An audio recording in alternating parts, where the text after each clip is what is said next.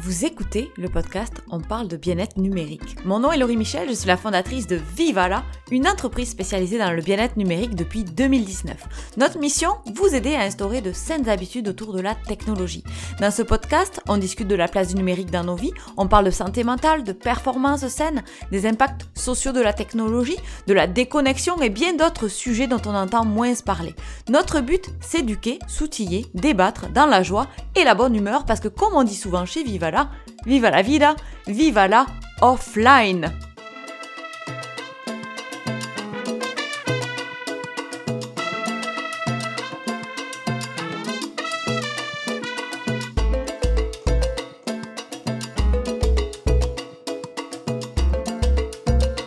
Je regarde avec beaucoup d'intérêt tous les reportages et les recherches autour de l'impact de la technologie sur nos vies et j'aime beaucoup personnellement les entrevues auprès des utilisateurs.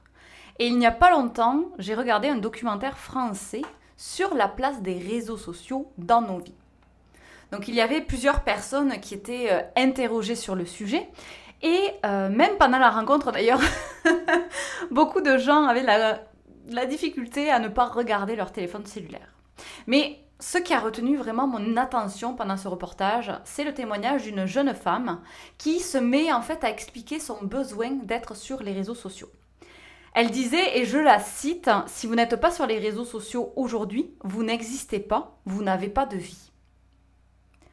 Waouh Alors, je dois l'avouer, euh, quand je fais l'analyse de ma consommation numérique personnelle des dernières années, il y a eu des périodes de ma vie où j'avais un besoin de dire au monde entier ce que je faisais. Alors ça a commencé quand je suis arrivée en Amérique du Nord, pas mal. Je voulais rester connectée avec mes euh, amis et ma famille. C'est un petit peu l'excuse que je me donnais. Ils étaient tous en France. Il fallait que je publie mes photos, mes aventures sur les réseaux sociaux pour qu'ils voient un petit peu à quoi ressemblait ma vie d'expatriée. Alors de la photo du plat au restaurant jusqu'au feu d'artifice, sans oublier le fameux selfie, tout était consigné dans mon téléphone et partagé en ligne les bons moments ou les gros coups durs en premier plan, parce que je ne sais pas si vous avez déjà prêté attention, mais ce sont souvent les extrêmes hein, qu'on va partager en ligne. Soit on va montrer eh bien l'hôtel 5 étoiles de nos vacances, soit on va euh, annoncer euh, quelque chose qui nous touche comme un décès d'un proche. Le premier, c'est souvent pour montrer que notre vie est super exaltante, et le deuxième, ben, c'est souvent pour aller chercher du réconfort. Est-ce que quelque chose vous interpelle là-dedans?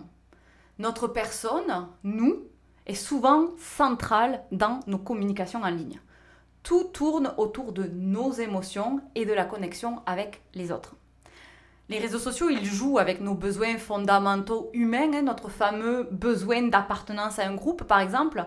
Nous sommes sur TikTok, nous sommes sur Facebook, on suit telle ou telle tendance, alors on appartient à euh, quelque chose, un, groupe de followers, hein, si on le traduit, c'est des suiveurs. Donc, euh, on, appartient à un groupe en particulier. Ensuite, les réseaux sociaux, ils peuvent aussi venir répondre à notre besoin d'être aimé, accepté par les autres. C'est le fameux like qui a été euh, si populaire et qui a euh, fait, on va dire, le succès des plateformes comme les réseaux sociaux, parce que tout ce qui est nombre de vues, commentaires, eh bien ça vient nous féliciter de nos actions en quelque sorte de partage en ligne. Les, réseaux sociaux ont accentué euh, deux choses, euh, plein de choses, mais euh, je voulais me concentrer sur ces deux choses-là en particulier. Le fameux syndrome FOMO, donc la peur de manquer quelque chose, ce qui peut nous pousser à la connexion, et notre façon de nous connecter aux autres. Parce que ben, les réseaux sociaux, ça nous invite à créer un compte parce que tout le monde y est dessus. Tout le monde a un compte et on se fait même avoir, euh, peut même avoir des réflexions de gens autour de nous. Comment ça, tu n'es pas dessus? Comment ça? Euh, Comment on suit ta vie? Comment on suit ton aventure? Donc, en quelque sorte, les réseaux sociaux sont devenus petit à petit une façon de se montrer soi, de raconter euh, nos moindres faits et gestes aux autres et de se faire valider également mais par le monde extérieur, que ce soit les amis ou même des personnes qu'on ne connaît pas. Et cela ajoute eh bien, une pression de plus à notre façon de voir la vie, notre façon d'organiser notre vie, parce qu'aujourd'hui, notre vie, doit être fantastique. Sinon, eh bien, vous n'avez pas beaucoup de followers, sinon, vous n'êtes presque pas intéressant. Donc si vous n'êtes pas intéressant en ligne, euh, est-ce que vous êtes véritablement intéressant dans votre vraie vie au final? Est-ce que vous avez besoin de publier tous les aspects de votre vie personnelle ou presque en ligne pour avoir l'impression d'exister dans le monde dans lequel on vit aujourd'hui? Je voudrais vous inviter à réfléchir à l'existence. C'est quoi exister? Est-ce que c'est juste respirer, être en vie? Pour moi, Exister, c'est être. J'existe en tant que personne, les arbres existent en tant que végétaux. Réfléchir au mot exister, c'est aussi euh, penser à l'inexistence. Oh oh Est-ce que si vous vous arrêtez de publier sur vos réseaux sociaux, vous avez l'impression d'inexister? Est-ce que vous avez l'impression que vous n'appartenez plus au monde actuel parce que vous n'avez pas d'avatar en ligne?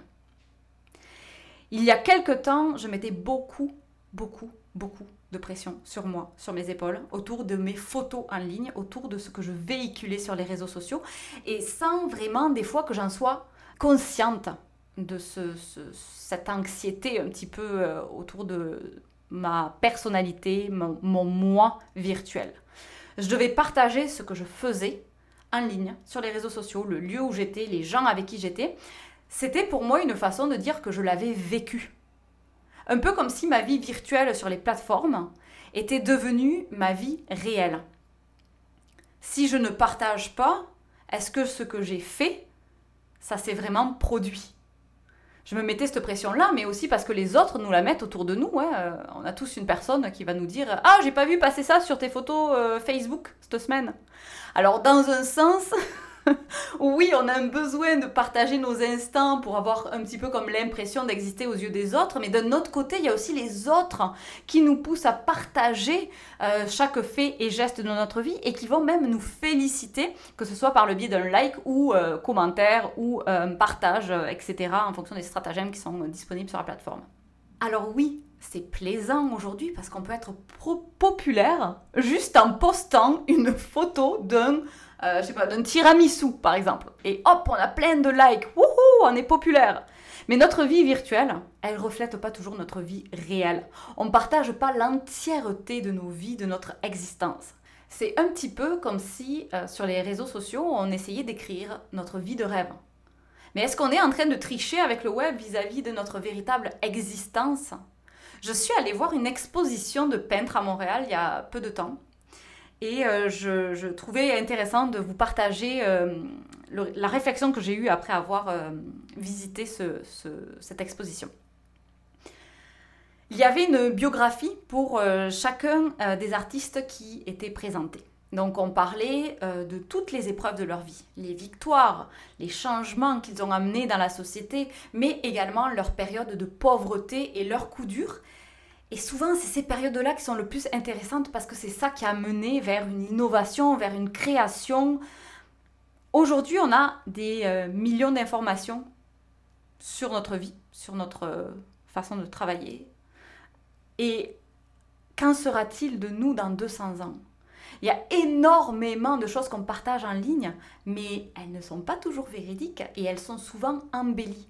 Alors je repensais à ces artistes peintres euh, de notre siècle qui, eux, n'avaient pas Internet pour partager bien euh, euh, leur on va dire, leur existence sur Terre. Et ils y sont arrivés quand même par d'autres façons, par leur talent ou par comment ils ont impacté certainement les gens autour d'eux. Alors si on veut retourner au fameux euh, mot exister, on pourrait aussi dire que exister, c'est être, c'est s'affirmer, c'est avoir des projets, se faire plaisir, partager avec soi, mais aussi partager avec d'autres. Exister, c'est être un humain et créer des liens avec d'autres humains. Exister, c'est faire partie de la nature, c'est stimuler ses sens, c'est être dans une période de temps, ici et maintenant. Bon, celle-là, elle n'est pas facile, hein, ce fameux ici et maintenant, l'instant au présent. Moi, j'aime résumer le verbe exister comme vivre. C'est vivre des expériences exister, vivre des aventures, des émotions. C'est faire des erreurs, c'est essayer de s'améliorer, c'est apprendre des moments difficiles. Exister, vivre, c'est aussi aimer, pleurer, rêver. Je voudrais vous inviter à réfléchir à votre définition de vivre, d'exister. Attention, hein, on ne va pas demander à Google. on essaie de le faire avec soi-même. Pour vous, c'est quoi exister, vivre, être? Est-ce que vivre, c'est être connecté en ligne? Il y a la saison euh, estivale qui est euh, arrivée, ça y est, puis souvent l'été ça rime avec vacances. Et je voudrais vous inviter à la réflexion puisque euh, en tant qu'humain, on a cette capacité à penser par soi-même et à réfléchir à notre propre existence. C'est un pouvoir qu'on a, c'est fantastique parce que ça nous permet aussi d'aligner nos actions, nos gestes. On passe beaucoup, beaucoup de temps à soigner sa vie virtuelle au lieu, je trouve, d'exister dans sa vie réelle. Alors si pendant l'été, vous décidiez d'exister à travers vos expériences, de vivre chaque instant, au lieu de vous concentrer sur la prise de photos pour animer votre avatar en ligne. Parce que, on le sait, vos comptes, que ce soit TikTok, Instagram, Facebook, je ne sais pas, un autre réseau, ils ne représentent qu'une partie infime de vous, de votre existence. Et pourtant, ils prennent énormément de vos heures. J'ai perdu tellement de temps d'énergie pour la photo parfaite, pour euh, un like. Et à une époque, je dois bien l'avouer, je pensais comme cette jeune femme du reportage.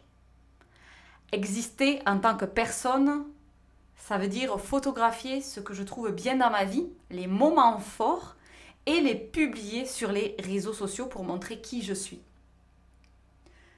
Et ensuite, il y avait le côté like, hein, le fameux like sur ma publication venait agir comme si euh, les autres validaient ma vie, comme si j'étais pas capable de moi-même valider euh, ce que j'aime de ma vie, ce que j'aime de mes actions, etc.